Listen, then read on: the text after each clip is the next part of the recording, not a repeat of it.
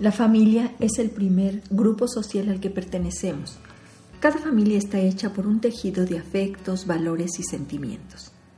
Cuando una pareja decide casarse y tener hijos, generalmente tienen en mente muchas expectativas, desde qué nombres les pondrán, a qué escuela irán, qué carrera les gustaría que estudiaran sus hijos, etc. Sin embargo, lo que les falta considerar es que habrá un punto en el que los hijos se tendrán que ir y abandonar el hogar. Es ley de vida.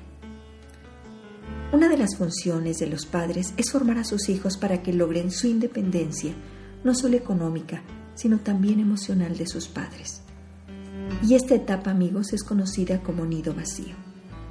La pareja queda sola y se reencuentran como pareja, como compañeros, como cuando se formó la familia, pero ahora con otra energía, con otras metas, con otra historia.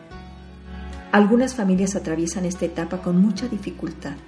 Las parejas que dejan todo por la crianza de los hijos pueden acusar a estos de dejarlos solos, cuando en realidad lo que hay es una dificultad en la pareja para reencontrarse, estar solos y aceptar el paso del tiempo.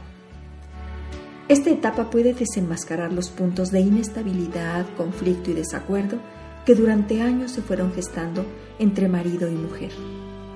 El hecho de mirar a ese nuevo hogar sin hijos provoca mirar un futuro incierto y a un pasado que ya no puede volver para ser modificado.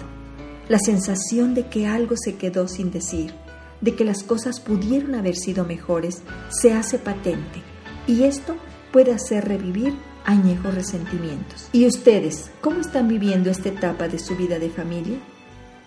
Hoy los invito amigos a asumir que nido vacío significa ausencia de hijos, pero también de plenitud, de espacio propio y exclusivo para los esposos.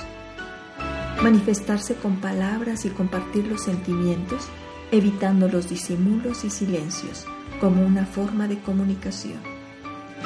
Pero sobre todo, a asumir esta nueva etapa como una oportunidad de desarrollo personal y de pareja en un momento en el que ya no se van a dedicar a la crianza de los hijos, que es momento de lograr un desarrollo pleno, lleno de armonía, equilibrio y paz interior, que les permita agradecer el privilegio de haber trascendido a través de la misión de ser padres.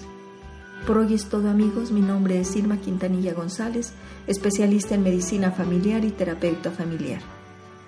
Gracias por todos sus comentarios en mi página www.saludintegralvidifamilia.com. Ahí los sigo esperando. También me pueden llamar al 442-212-4645. Que disfruten de una excelente semana en compañía de su esposo o esposa.